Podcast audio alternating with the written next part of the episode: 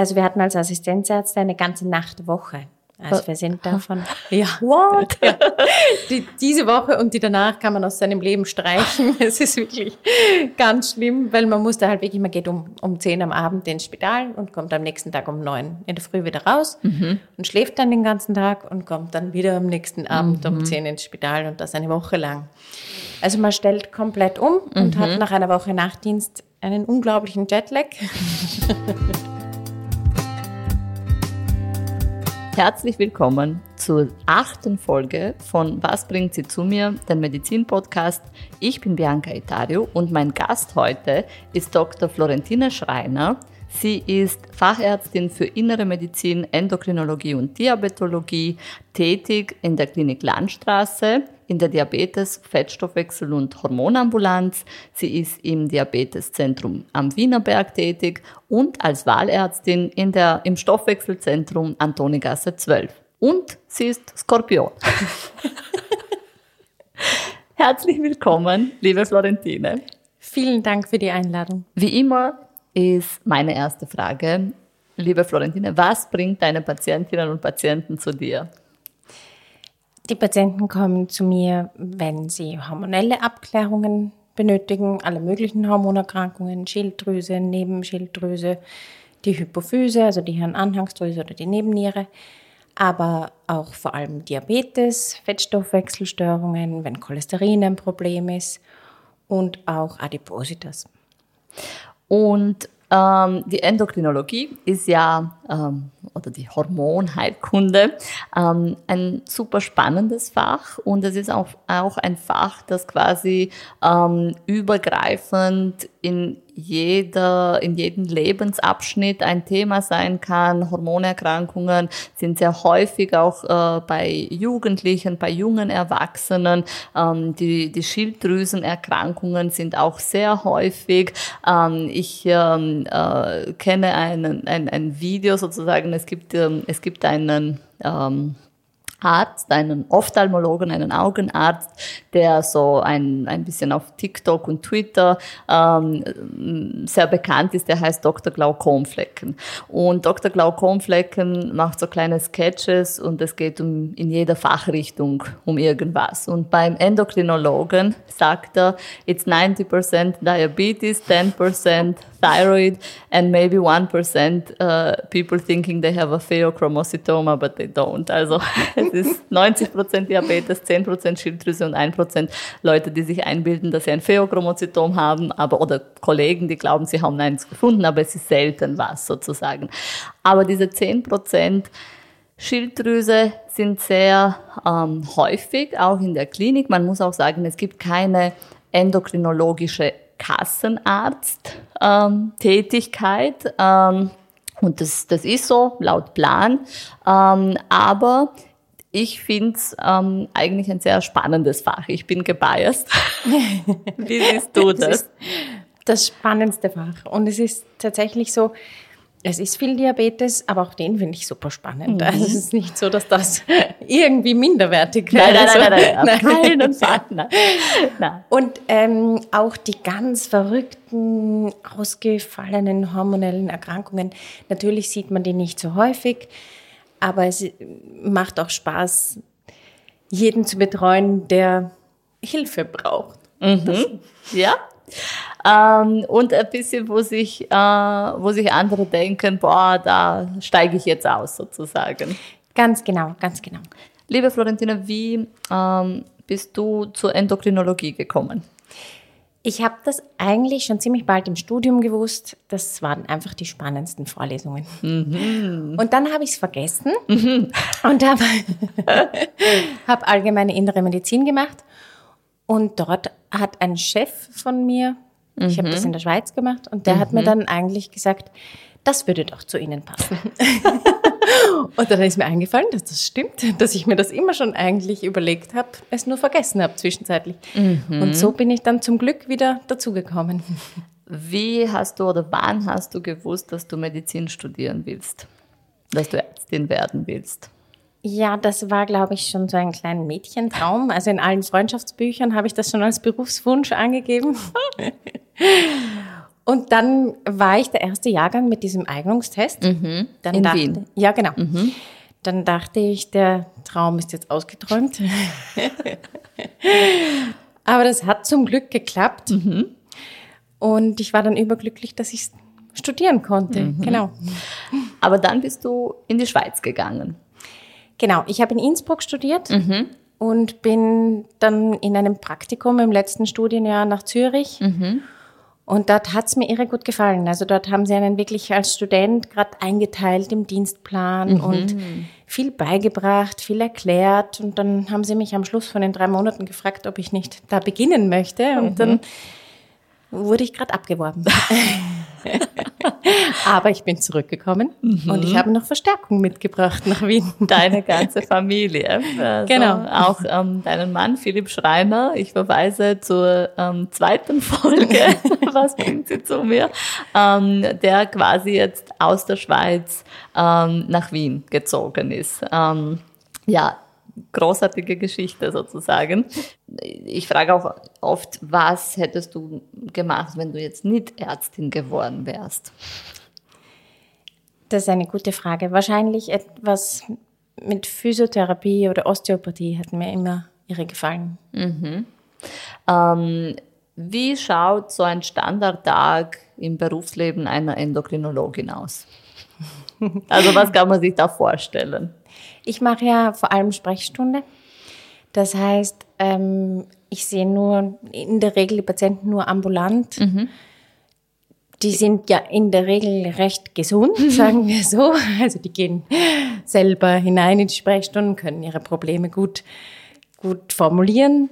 Und ähm, hier sehe ich in der Hormonsprechstunde viele Nebennierenprobleme, aber auch ähm, Zyklusstörungen, das polyzystische Ovarsyndrom Mhm. Und Schilddrüsenerkrankungen. und Schilddrüsenerkrankungen, genau. Weil als Hauptthema für heute haben wir uns so die Schilddrüse vorgenommen, ein, ein Schmetterling gef- geformtes Organ sozusagen, ähm, das äh, für viele Leute äh, ziemlich viele Probleme machen kann, ähm, wo man gar nicht dran denkt, dass von so einem kleinen Organ so viel ausgehen kann.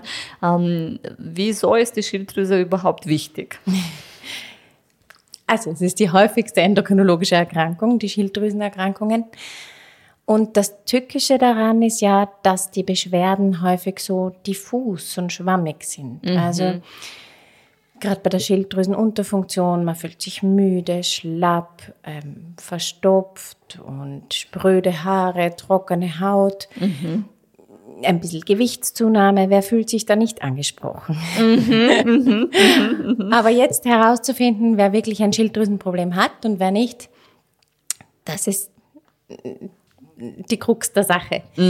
Zum Glück haben wir da ja ein recht einfaches Screening. Das heißt, man kann das TSH und das FT4 eigentlich einfach in einer Blutentnahme messen und weiß schon einmal sehr viel über die Funktion von der Schilddrüse.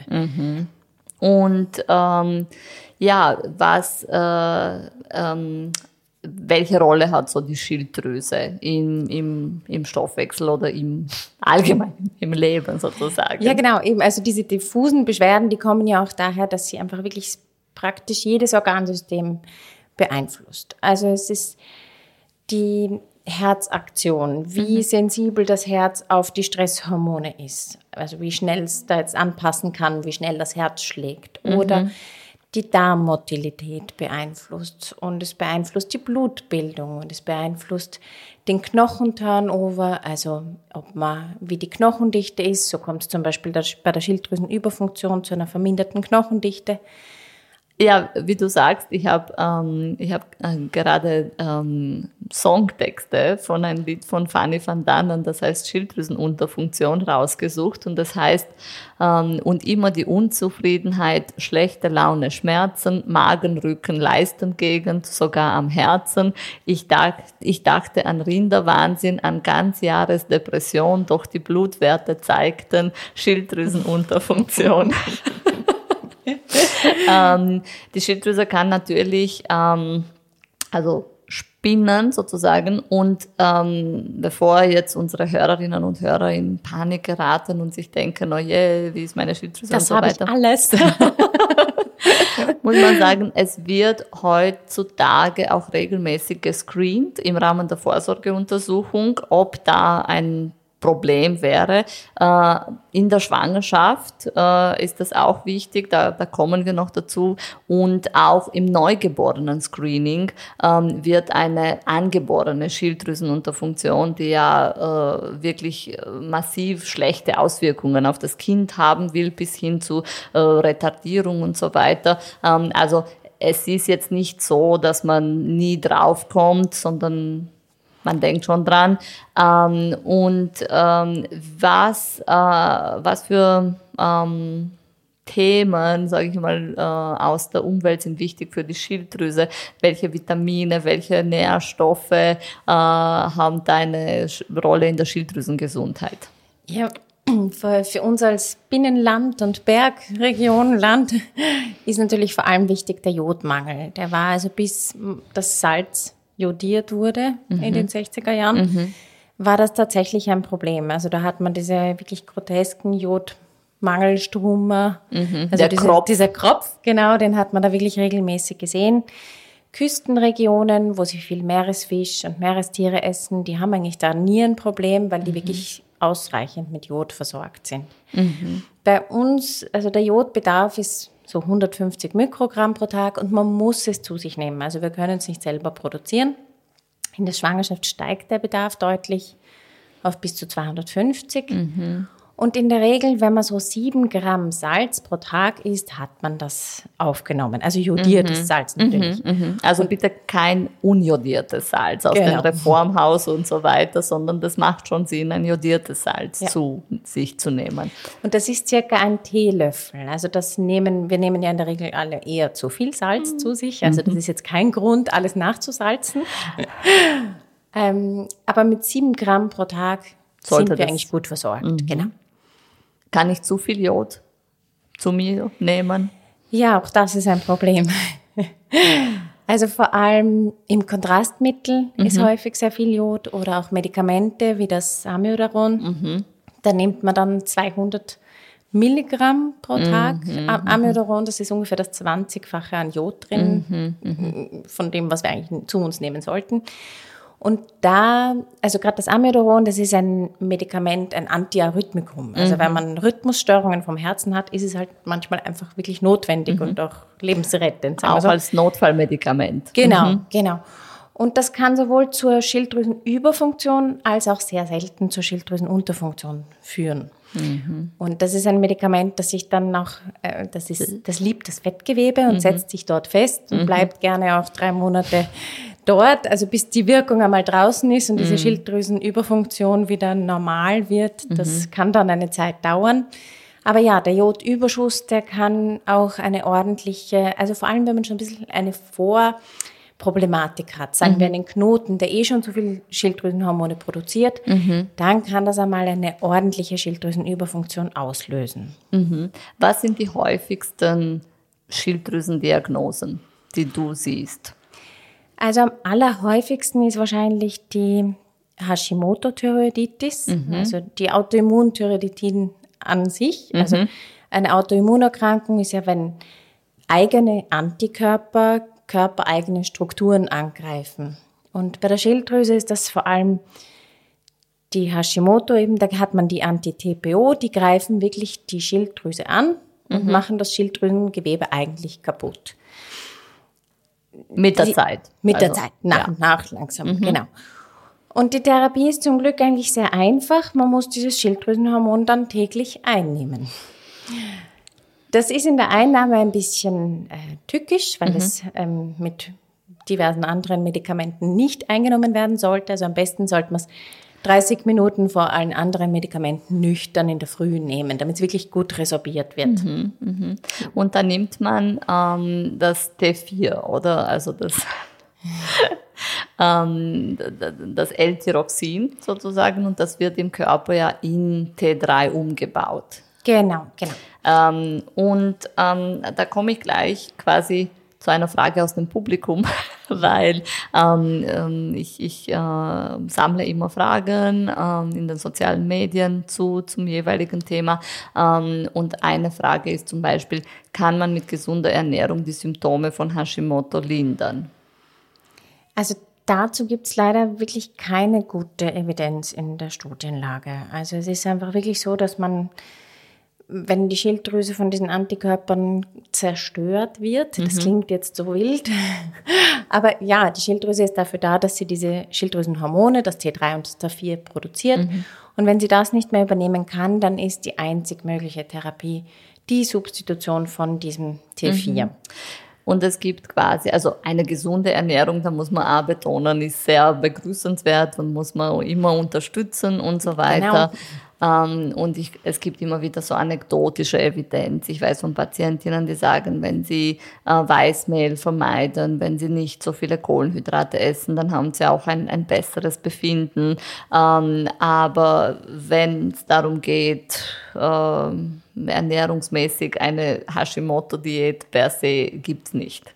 Ähm, wie, ähm, wie siehst du das mit dem Thema Selen? Und Schilddrüse, weil da wird auch extrem viel diskutiert ähm, und, und auch äh, empfohlen zu supplementieren. Ähm, was ist deine Empfehlung? Ähm, ja, Selen ist wichtig, aber ich denke, eine Supplementation kann man sich sehr häufig sparen. Indem man drei Paranüsse pro Tag isst, ist man eigentlich völlig versorgt damit. Mhm. Also einfach Nüsse, mediterrane Ernährung und so weiter. Genau. Mhm. Ähm, auch eine Frage quasi aus dem Publikum, äh, warum ähm, zersetzt sich die Schilddrüse und kann ich dies durch Medikamente aufhalten? Ich meine, das Warum hast du schon ja, ein bisschen ja, erklärt. Das ist eine gute Frage. Ja. Warum zersetzt sie sich? Das sind eben diese Antikörper, die einfach das Gewebe angreifen. Das ist mhm. häufig auch, kommt das nicht allein. Eine Autoimmunerkrankung bringt häufig andere mit mhm. sich. Meistens ist ein genetischer Hintergrund schon da. Also wenn wenn in der Familie Autoimmunerkrankungen bekannt sind, mhm. häuft sich das schon in der Familie auch. Ähm, man kann diese Zerstörung, die Destruktion von der Schilddrüse an sich nicht aufhalten. Ist aber eigentlich auch nicht notwendig. Also es wäre jetzt viel aggressiver, eine mhm. Therapie zu geben, die eine, eine Entzündung hemmt. hemmt. Genau, mhm. als jetzt dieses Hormon, das ja eigentlich total physiologisch ist und genau das Hormon ist, das die Schilddrüse sonst produzieren würde, zu ersetzen. Mhm. Also das hat ja eigentlich keine Nebenwirkungen, wenn man das gut einstellt und nicht mhm. zu viel davon einnimmt und nicht zu wenig einnimmt, dann passt es. Genau. In der Regel. Also da muss man sagen, es gibt immer wieder Ausnahmen oder manchmal, auch wenn sich die Beschwerden nicht verbessern, kann es eigentlich sein, dass man auch vielleicht nach was anderem suchen sollte. Ähm, weil, ähm, und, und da komme ich auf etwas äh, Spannenderes aus dem klinischen Alltag. Ähm, wir haben ja ähm, das T4, das dann in T3 umgewandelt wird, was eigentlich das aktive Schilddrüsenhormon ist. Und dann ähm, kann ich mich erinnern, auch im Krankenhaus wird man konsiliarisch oft gerufen bei Patienten, die ein niedriges T3 haben, aber ein normales FT4, ein normales DSH die aber von sich aus, sage ich mal, krank sind, äh, mit der Frage, was tun? ja, was das tun? Ist eigentlich eine ganz schlaue Anpassungsreaktion vom Körper. Also das T3, ja, das ist achtmal wirksamer als das T4 und das ist das, was auch wirklich an den Organen wirkt.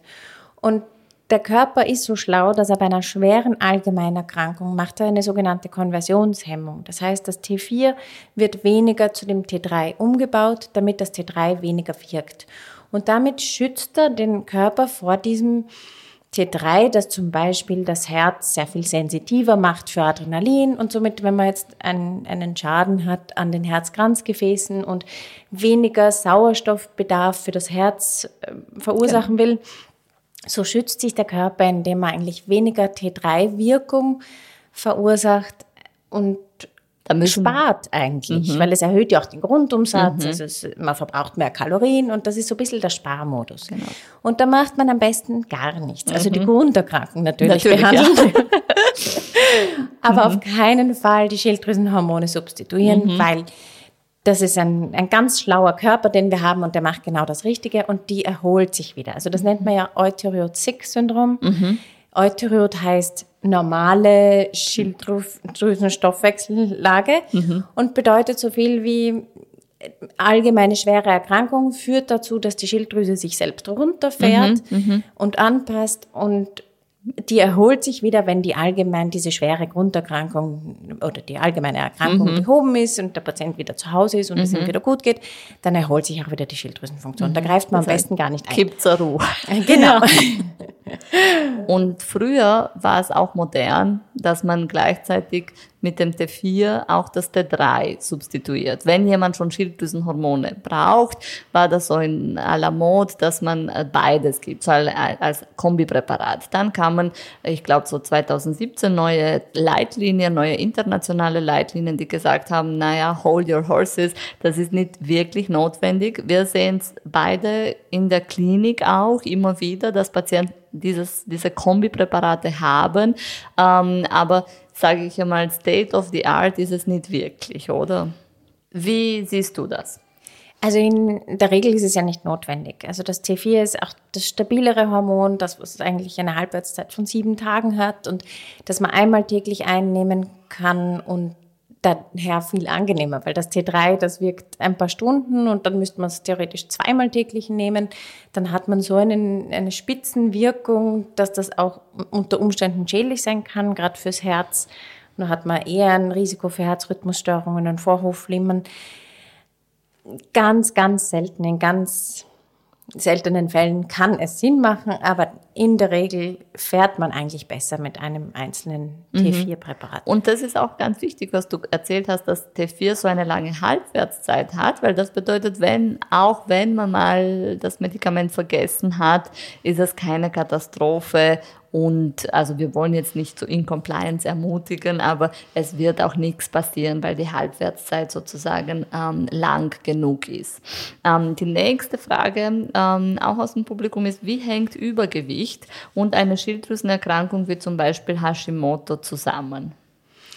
Ja, da gibt es einen Zusammenhang, aber in der Regel ist er kleiner, als man meint. Also eine Schilddrüsenunterfunktion führt natürlich dazu, dass der Energieumsatz runtergefahren ist, man verbrennt weniger Kalorien, der Grundumsatz ist weniger, also wenn man nichts tut, keinen Sport, sich nicht bewegt, verbrennt man weniger Kalorien, als wenn man eine normale Stoffwechsellage hat.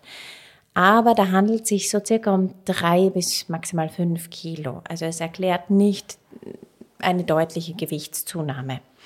Es ist auch so, dass wenn man ein bisschen Übergewicht hat, kommt es häufig dazu, dass das TSH eine Spur höher ist. Aber das hat nicht wirklich eine Korrelation. Also es bringt auch gar nichts in diesen Fällen ein, ein Laborkosmetik. Ja, genau. Das, das zu behandeln bringt überhaupt nichts, weil im Gegenteil, es regt nur den Appetit an, wenn mhm. man dann wieder die Stoffwechsellage normalisiert und am Schluss nimmt man eigentlich durch den angeregten Appetit dann eher zu. Also mhm. so eine latente Hypothyreose, wie wir das nennen, also wenn das CSH hochnormal ist, würde ich auf keinen Fall empfehlen zu behandeln wegen des Gewichts. Mhm, mh, absolut, weil ich, es gibt anekdotische Evidenz, glaube ich, dass die Maria Callas, die Opernsängerin, Schilddrüsenhormone genommen hat zur Behandlung ihres Übergewichts und ähm, ist dann letztendlich aber an einer Herzerkrankung verstorben. Also da kann man sich schon eine gewisse Korrelation bis Kausalität ähm, zusammendichten. Ähm, natürlich alles sehr, sehr spekulativ. Ähm, und äh, ich weiß auch von, von Patientinnen, dass äh, früher in den 70er Jahren auch Schilddrüsenhormone noch verordnet worden sind. Ähm, aber man muss, damit man diesen ähm, Abnehmeffekt hat, massiv, massiv überdosieren. Da ist man schon in einer Batzenüberfunktion. Ähm, und da wären wir zum Thema Überfunktion. Ähm, wie erkennt man die Symptome einer Schilddrüsenüberfunktion? Die Schilddrüsenüberfunktion, die macht genau das Gegenteil. Die macht einen unruhig, nervös, zittrig. Also man hat so einen Tremor bei der Hände, sind so ein, ein Aufgeregtsein und, und ja, schläft schlecht, hat Herzklopfen, also das Herz schlägt zu schnell, man kann auch Rhythmusstörungen, Vorhofflimmern bekommen davon. Viele Patienten berichten, dass sie essen, was sie wollen und einfach unglaublich viel Gewicht abnehmen und nicht wissen, wo das hingeht. Ein Durchfall ist ein Problem. Und dieses Schwitzen und äh, Wärmeintoleranz, also die, ihnen ist einfach nie kalt und immer viel zu heiß. Und dann gibt es noch typisch diesen starrenden Blick. Also, dass so ein bisschen die, die Lider zurückgezogen sind und, und man hat so einen starrenden Blick. Ähm, das finde ich immer äh, im, auch in, in Ambulanzsetting lustig, auch ähm, im Sinne von, man sieht äh, unterschiedliche Patienten, die warten und ähm, teilweise kann man die, die endokrinologischen oder Schilddrüsenpatienten insofern erkennen, dass in der Schilddrüsenüberfunktion dann alle am Gang auf und ab gehen, schauen, wann komme ich endlich los? Dran, was ist da los? Ich habe keine Zeit mehr, ah, ich explodiere gleich, ich gehe auf die Wand. Und ähm, das ähm, höre ich dann auch von Patientinnen, die, wenn sie dann kommen, sagen, ich erkenne mich so gar nicht wieder, ich habe keine Geduld, etwas ist nicht in Ordnung, ich bin so fahrig gereizt, und so weiter, ja. gereizt. Ja ähm, dann sieht man, also kann man sozusagen mit einer, einem Laborbefund diagnostizieren, ähm, dass es eine Überfunktion gibt und in welche Richtung schaut man dann? Also welche Ursachen für eine Überfunktion sind so häufig? Also auch hier ist das häufigste die Autoimmune Thyroiditis. Mhm. In diesem Fall heißt es der Morbus Basedorf. Mhm. Hier hat man aktivierende, stimulierende Antikörper, die sogenannten TRAC, mhm. TSH-Rezeptor-Antikörper. Und die führen zu dieser Überfunktion. Also die stimulieren die Schilddrüse dazu, zu viel Hormone zu produzieren. Mhm. Äh, dann gibt es noch die Autonomie. Das heißt, wenn man Knoten hat in der Schilddrüse, das kann entweder ein einzelner Knoten sein, das können mehrere Knoten oder es kann ganz diffus in der gesamten Schilddrüse Knoten sein, die an sich zu viel Schilddrüsenhormone produzieren. Und dann gibt es noch andere Ursachen wie Medikamente, wie wir die, die Jod, mhm, der mhm. Jodüberschuss zum Beispiel. Genau. Und äh, auch nach einer Erkältung oder so, so eine Thyroiditis, eine Entzündung der Schilddrüse, wo einfach das Schilddrüsengewebe zerfällt und dabei diese Hormone freilässt. Und da, genau, die ja. Thyroiditis de Carvin sprichst du an. ähm, die unterscheidet sich von den anderen. Da hat man wirklich eben häufig nach einem viralen Infekt und man hat eine wirklich schmerzhafte Schilddrüse. Mhm. Und da sehen wir auch, dass die Entzündungszeichen erhöht sind. Mhm. Es mhm. kann auch so mit so allgemeinen Symptomen wie Abgeschlagenheit, Fieber einhergehen. Mhm. Und die hat ja, die ist ja ganz spannend vom Verlauf. Die führt ja häufig zuerst dazu, dass das Schilddrüsengewebe zersetzt wird und dadurch mhm. irre viele Hormone freigesetzt werden und es zu dieser Hyperthyreoten, also Überschussreaktion mhm. kommt. Und dann, wenn einmal der ganze Pool an Schilddrüsenhormonen verbraucht ist, weil das Schilddrüsengewebe kaputt ist mhm. durch diese Entzündung, dann kommt es zur Unterfunktion, in dem einfach nichts mehr da ist. Und das kann sogar zeitweise so sein, dass man da ein, ein L-Tyroxin geben muss, vorübergehend, aber in aller Regel erholt sich die Schilddrüsenfunktion dann wieder und am Schluss, wenn das durchgestanden ist, hat man wieder eine normale mhm. Schilddrüsenfunktion. Das heißt, Autoimmunerkrankungen andenken, entzündliche, also diese Thyroiditis oder halt Knoten abklären. Ähm, da muss man sagen, neben der, dem Blut äh, braucht man auch, auch ein, ein Ultraschall. Ähm, tust du gern äh, Schilddrüse schallen? Sehr gerne. Also die Schilddrüse ist ja wirklich ein super Organ zum Schallen, weil die mhm. sitzt da so hufeisenförmig auf der Luftröhre drauf, ganz oberflächlich, hat einen linken und einen rechten Lappen verbunden, wird er durch den sogenannten Isthmus, das ist ein kleiner Steg. Und man kommt mit einem äh, mit dem Schallkopf irre gut dran, weil halt mhm. nichts drüber liegt. Sie liegt ganz oberflächlich und man sieht sie super. Mhm. Und die, der Ultraschall ist für uns halt auch sehr wertvoll, weil es für den Patienten keine Strahlenbelastung hat. Also man kann es auch in der Schwangerschaft zum Beispiel machen. Und man sieht gerade, wie groß die Schilddrüse ist. Das ist gerade bei der Schilddrüsenüberfunktion wichtig, um die Differentialdiagnose herauszufinden, was die Ursache ist. Wir sehen, wie die, das Gewebe beschaffen ist. Also mhm. ist das, wenn das zum Beispiel eine Autoimmunerkrankung ist, dann sieht man häufig, dass das so, hm, sagen wir, dünkler, echoarm, aufgelockert, ein bisschen mhm. ausschaut. Und das kann man dann eigentlich recht gut erkennen. Und wenn eine Autoimmunerkrankung da ist, also der Basedorf, die zu dieser Überstimulation führt, also wo man zu viel Schilddrüsenhormone hat, da sieht man auch, dass es sehr durch, stark durchblutet ist, die Schilddrüse. Und dann hat man eigentlich mit diesem Ultraschall, mit dem Labor und mit der Messung von mhm. den Antikörpern, wenn das alles positiv ist, kann man schon die Diagnose stellen und braucht gar keine Szintigraphie. Mhm, mhm. Weil die Szintigraphie ist ja auch eine sehr wertvolle Diagnostik, mhm. ist eine, eine funktionelle, also man sieht, wie die Schilddrüse funktioniert. Wie viel sie speichert sozusagen. Genau, wie viel mhm. Jod, also mhm. ist eigentlich, man kriegt einen Gammastrahler, wie viel Jod sie speichert. Und, mhm. Technetium oder was auch immer genau. an radioaktiven Substanzen gerade äh, in sind, sozusagen. ähm, und äh, ja, äh, es, man braucht schon ein bisschen mehr als nur äh, die klinische Symptomatik und so weiter für die Diagnose.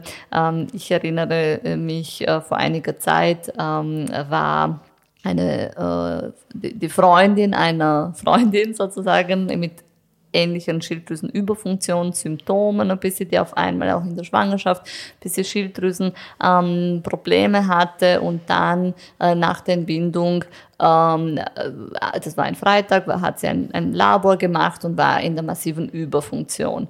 Ähm, und äh, Samstag in der Früh ähm, haben wir gesprochen, also ich und meine Freundin, über ihre Freundin und dann habe ich gesagt, na bitte, sie soll mich kontaktieren und ähm, mit kleinem Baby und das Ganze habe ich gesagt, wir müssen uns treffen und wir müssen in die Ordination kommen, damit wir einen Schall, also damit ich einen Schall machen kann und differenzieren kann, was ist das, wie ist die Durchblutung, ist das eher in Richtung Basedorf oder tut sich da nichts sozusagen, ähm, weil da hat man mehr Informationen, weil bis das Labor die Antikörper bestimmt, dauert es oft ein bisschen länger oder man muss sie nachfordern äh, und dann hat man schon einen Ansatzpunkt, wo ich auch eine therapeutische Konsequenz ähm, habe. Genau, genau, weil es unterscheidet sich ja noch deutlich, ob es jetzt zum Beispiel eine Schilddrüsenentzündung mhm. ist, die nach einem viralen Infekt, da gibt man eigentlich am liebsten Ibuprofen mhm. oder halt mhm. antientzündliche mhm. Medikamente.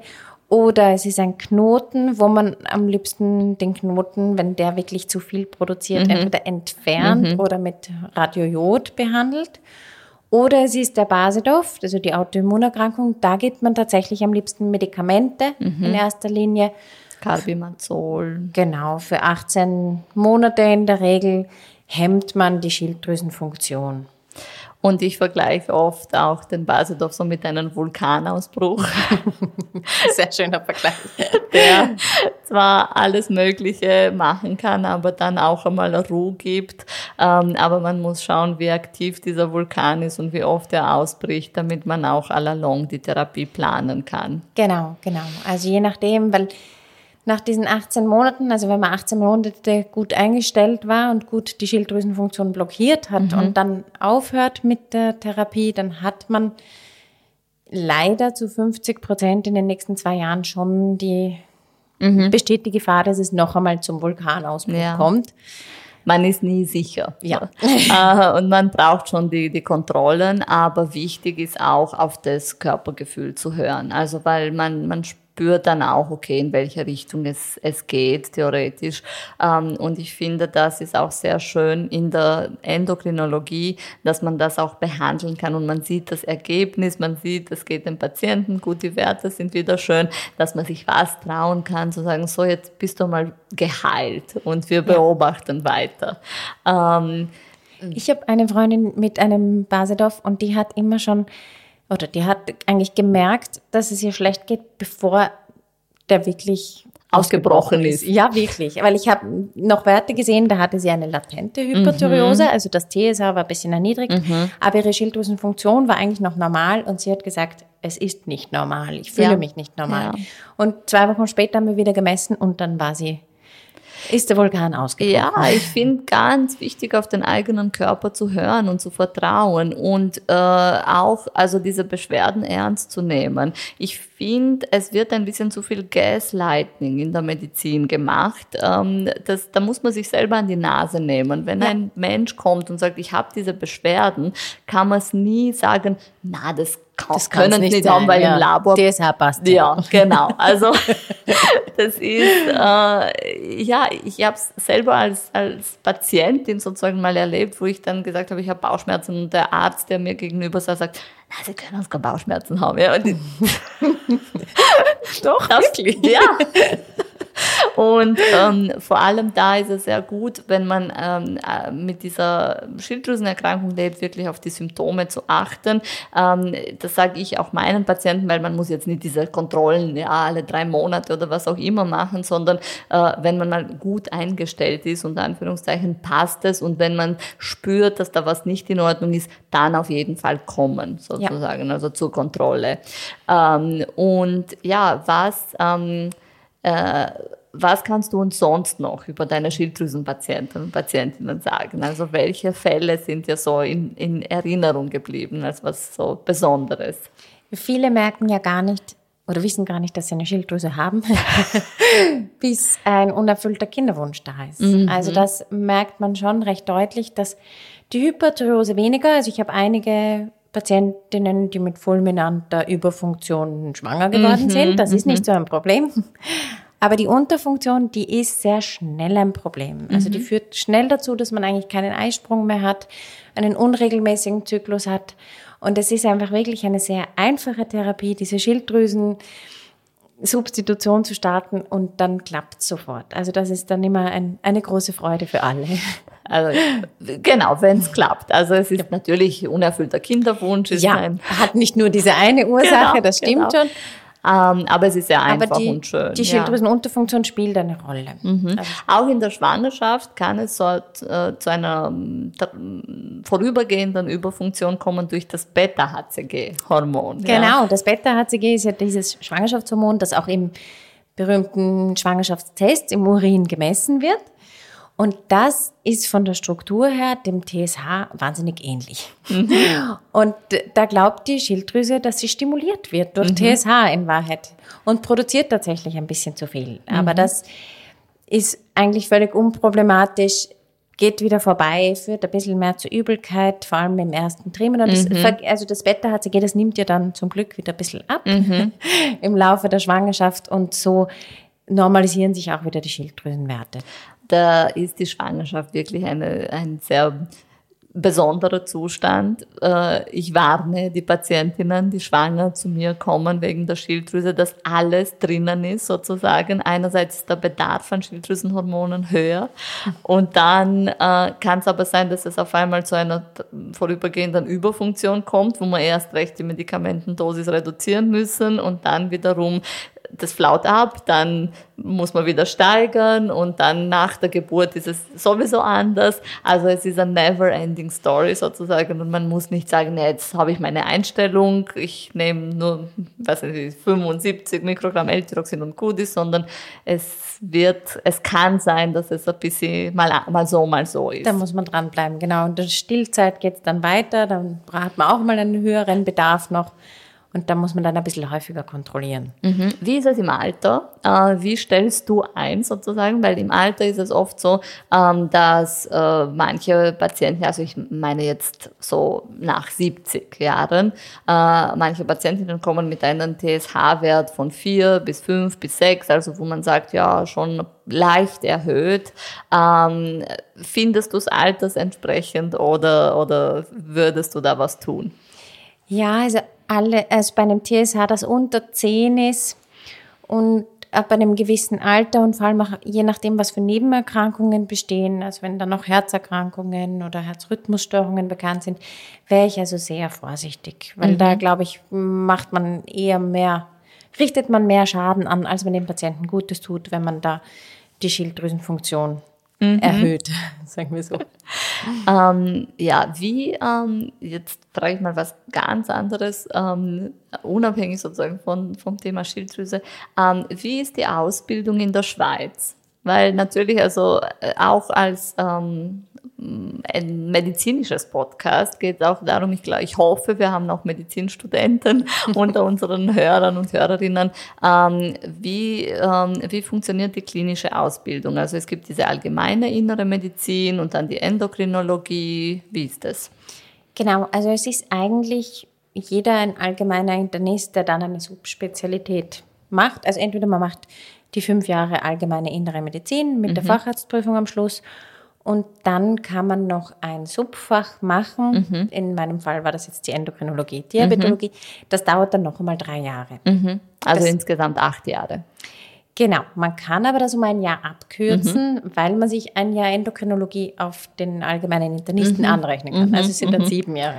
Und das ist ganz so wie bei uns im Spital mit Nachtdiensten. Genau. Ähm, wie viele Nachtdienste so im Monat? Das äh, System ist ein bisschen anders. Die mhm. haben, also wir hatten als Assistenzärzte eine ganze Nachtwoche. Also wir sind davon, ja, what? Ja. Die, diese Woche und die danach kann man aus seinem Leben streichen. Es ist wirklich ganz schlimm, weil man muss da halt wirklich, man geht um, um 10 am Abend ins Spital und kommt am nächsten Tag um 9 in der Früh wieder raus mhm. und schläft dann den ganzen Tag und kommt dann wieder am nächsten Abend mhm. um 10 ins Spital und das eine Woche lang. Also man stellt komplett um und mhm. hat nach einer Woche Nachtdienst einen unglaublichen Jetlag.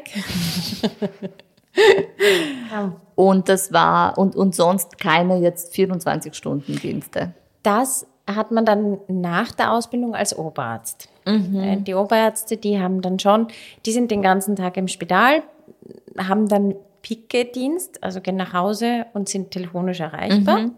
Je nachdem, wie nahe sie wohnen, sonst schlafen sie im Spital und haben aber am nächsten Tag wieder ganz normal Sprechstunde. Also die sind wirklich in der Nacht erreichbar und, und am nächsten Tag ganz normal. Gehen nicht nach Hause wie bei uns nach Aha. 24 Stunden. 25. 25. Ja, aber früher war es auch anders, weil da hat man zum Beispiel Dienst gehabt am nächsten Tag, äh, also im Spital. Am nächsten Tag war man noch bis 4 Uhr da und ja, und dann ist man wirklich so eingebrochen, eingebrochen und direkt auf die Notaufnahme gegangen.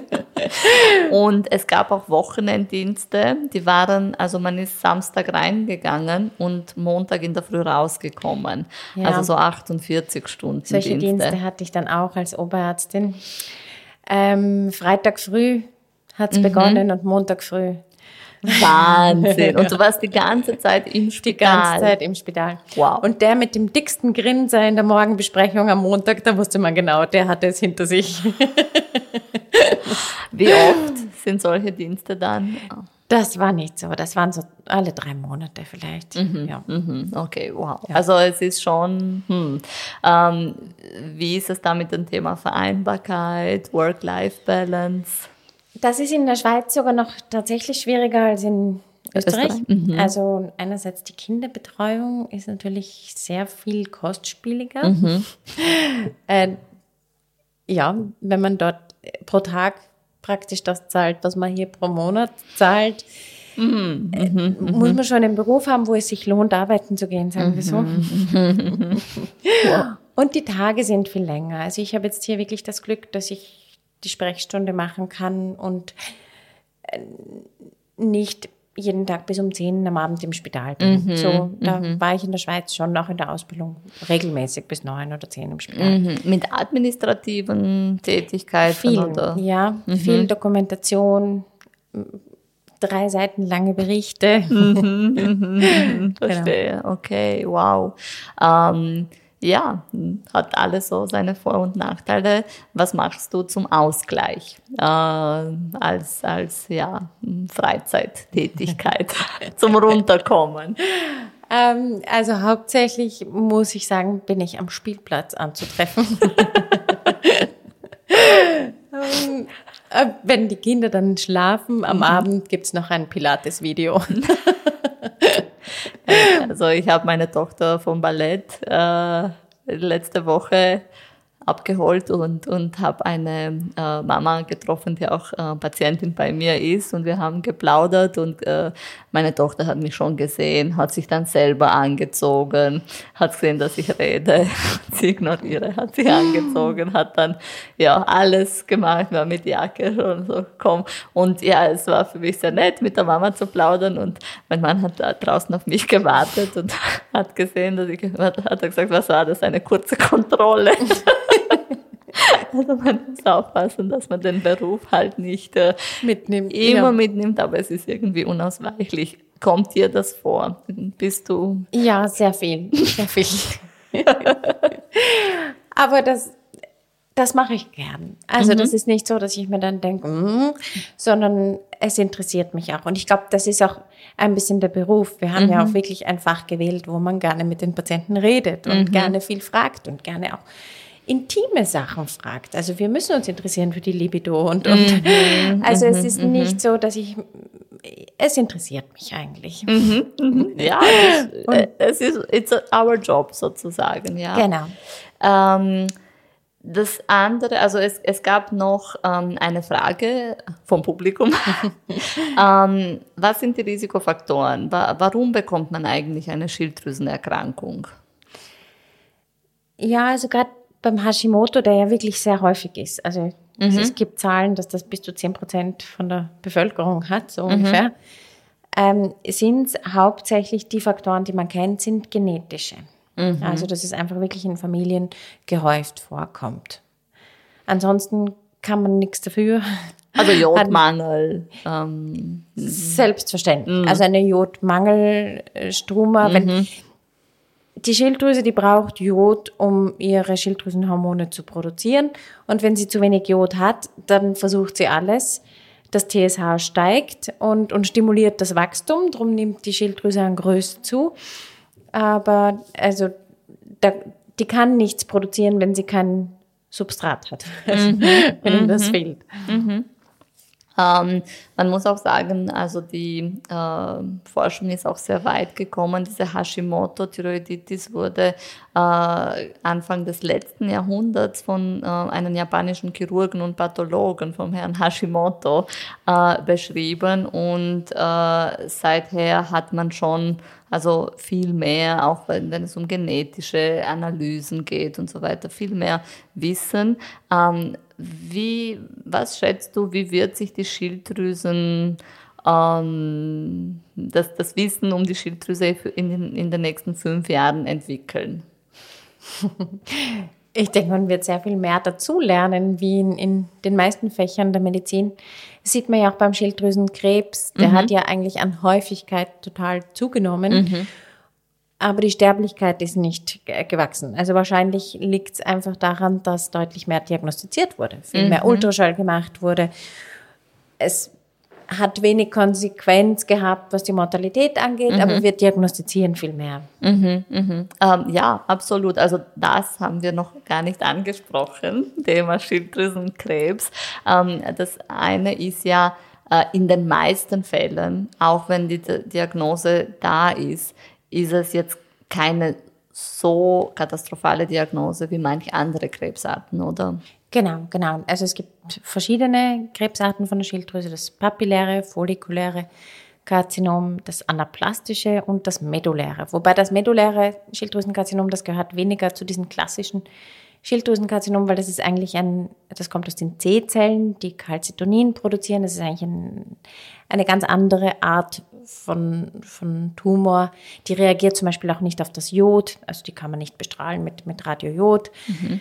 Ähm, und gerade die papillären und follikulären Schilddrüsenkarzinome, die sind ja in aller Regel eher, also die verlaufen nicht sehr bösartig. Da muss man entweder die halbe oder die ganze Schilddrüse, je nachdem wie viel betroffen ist, oder die Lymphknoten, wenn die betroffen sind, entfernen. Häufig gibt es danach eine Radiojodbestrahlung und man gibt gerne zu viel L-Tyroxin, um wirklich dieses TSH total runterzudrücken, um, damit kein Wachstum stimuliert wird. Für ist zum Glück eine sehr gute Prognose in aller Regel. Mhm, Natürlich mhm. es auch es gibt immer the good, the bad, the ugly. The ugly. Und ugly wäre wirklich das anaplastische Schilddrüsenkarzinom, das mhm, mh. eine ganz schlechte Prognose hat. Die sind zum Glück sehr selten. Mhm, mh. ähm, und ja, da muss man sagen, ähm, also in in Großbritannien werden ca. 400 Sterbefälle jährlich verzeichnet an, an ähm, Schilddrüsenkarzinom. Ähm, und, äh, aber auch hier äh, ist es ein Thema, das es meistens Frauen betrifft. Also auch, auch da ist es gut, wenn man einen Knoten diagnostiziert hat, ähm, den auch Verlauf zu kontrollieren. Ähm, und es gibt auch ähm, die Möglichkeit, diese Knoten zu punktieren, oder? Genau, genau. Also man sieht ja schon einmal im Ultraschall, der Ultraschall verrät uns schon recht viel über sogenannte Malignitätszeichen, ob dieser Knoten jetzt gut oder böse ausschaut. Viel hängt auch von der Größe ab. Also so die magische Grenze ist ein bisschen ein Zentimeter. Unter einem Zentimeter sind wir alle relativ entspannt. Da geht es natürlich auch darum, wie schnell dieser Knoten wächst, ob er wächst und wie schnell er wächst. Das wollen wir kontrollieren und ob es eben solche Zeichen gibt. Und wenn wir jetzt sehen, er hat eine unangenehme Größe oder er wächst oder er hat ein anderes Malignitätszeichen in dem Ultraschall, dann punktiert man. Das klingt schrecklicher, als es ist. das ist wirklich eine ganz dünne Nadel. Mhm. Ich finde dünner als beim Blutabnehmen. Mhm. Wo man mit Ultraschall gesteuert, also man sucht den Knoten mit dem Ultraschall und, und punktiert in diesen Knoten rein und kann da gerade eigentlich auf elegante Art und Weise Gewebe untersuchen und schauen, ob das gut oder böse ist. Mhm. Ähm, und es ist, also man braucht auch keine Narkose dafür, weil es ist vom Schmerz her wie eine... Gleich wie die Narkosespritze. Genau, genau, genau. So blutabnahmemäßig. Ja, ja. Ähm, ja äh, ich... Ähm, muss, ähm, höre ich auch ähm, gerade von unseren Produzenten, ähm, Alexander Jüretz, ähm, ähm, dass äh, ich muss erwähnen, dass wir auch ähm, äh, für den Podcast Newcomer Award oder so bei Ö3 äh, gewotet werden können. Also liebe Hörerinnen und Hörer, tut's äh, bitte für uns abstimmen. Da würden wir uns natürlich Unbedingt. sehr freuen. ja. ähm, und ähm, bevor wir uns ähm, dem Ende nähern, ähm, äh, haben wir ein bisschen, also die Schilddrüse Endokrinologie. Ähm, was für Eigenschaften ähm, findest du, müsste jemand haben, der ähm, deinen Job machen würde? Ja, also der, der Endokrinologe werden will. Der muss sich für die Menschen interessieren. Nein, wirklich. Also ich finde, es braucht, dass man zuhört mhm. und sich überlegt, was ist für mein Gegenüber jetzt das Richtige, was mhm. braucht der mhm. mhm. und versucht das zu verknüpfen mit einer vernünftigen medizinischen Behandlung. Wie findest du, wie wichtig ist Mentoring ähm, in der Ausbildung und, und sowieso im Berufsleben? Ja, das ist ganz was Essentielles und ich glaube, es beeinflusst mehr, als, als wir denken. Wenn, wenn Hattest du gute Mentoren oder Mentorinnen? Ja, ja, auch. nein, nein, nein. Also ich glaube, so eine Vorbildfunktion spielt eine große Rolle für das ganze Berufsleben. Also mhm. wenn man jemanden gefunden hat, wo man sich denkt, der macht das gut, der mhm. macht das so, wie ich gerne werden möchte, dann, dann bleibt das schon immer im Hintergrund. Und wir hatten einen einen sehr tollen leitenden Arzt in, in der Schweiz, da, da denke ich immer noch dran, was würde er jetzt tun? Mhm, mhm, mhm. also, du, tust du auch Fragen manchmal bei ganz, was weiß ich, heiklen ja. Fällen? Selbstverständlich. Mhm, also, mhm. und ich finde, daran ist auch nichts falsch, sich zu besprechen und, und gerade jemanden, dem man immer vertraut, um seine Meinung zu bitten. ja, unbedingt, genau. Was hat ihm so ausgezeichnet? Ähm, in, der, in, in dieser Mentorenrolle? Ja, wir haben ihn einfach das Brain genannt, weil er wirklich alles wusste. Es war egal was, man konnte ihn alles fragen. Und ähm, er ist dann pensioniert worden und, und es war wirklich für uns alle sehr schade. wir haben ihn aber auch dann noch wieder reingeholt. Einmal wöchentlich durften wir ihm alle Fragen stellen, die sich so aufgestraut haben. Mhm. super. Ja, ja na, auch ich finde die Pensionierung teilweise manchmal so artifiziell, weil dann wird man pensioniert, aber man ist immer noch voll da und wief und das ist eigentlich voll schade teilweise. Genau. Ähm, also ja, das ist ähm, ja oft so ein hm, ähm, komisches Thema. Ja, aber wenn es äh, mit der Pensionierung 2052 ähm, aber mit dem, mit dem Thema Pensionierung wären wir ähm, auch jetzt schon am Ende unserer, äh, unseres Podcasts. Ähm, vielen, vielen Dank allen, die uns zugehört äh, haben. Ich hoffe, ihr hm, könntet, konntet ein bisschen was lernen, was mitnehmen. Die Schilddrüse ist auf jeden Fall ein ur, ur, ur spannendes Organ. Ähm, und es äh, ist wichtig, dass äh, ihr eure Beschwerden ernst nehmt und auch jemanden findet, der mit euch das Ganze sozusagen äh, begleitend durchmacht. Ähm, und wir ähm, sind ja ähm, nächste Woche hoffentlich wieder da. Vielen Dank, liebe Florentine. Danke ähm, vielmals für die Einladung. Es hat mir viel Spaß gemacht. Das, das ist sehr schön. Wie, wenn noch Fragen sind, ähm, wie erreicht man dich? Am besten eigentlich per E-Mail, da schreibe ich relativ schnell zurück. Ähm, die werden wir in den Show Notes veröffentlichen ähm, und über www.antonigasse12.wien ähm, kann man auch deine Kontaktdaten einsehen. Ja, na, danke nochmals ähm, und ähm, euch danke fürs Zuhören. Bleibt gesund und bis nächste Woche. Dankeschön.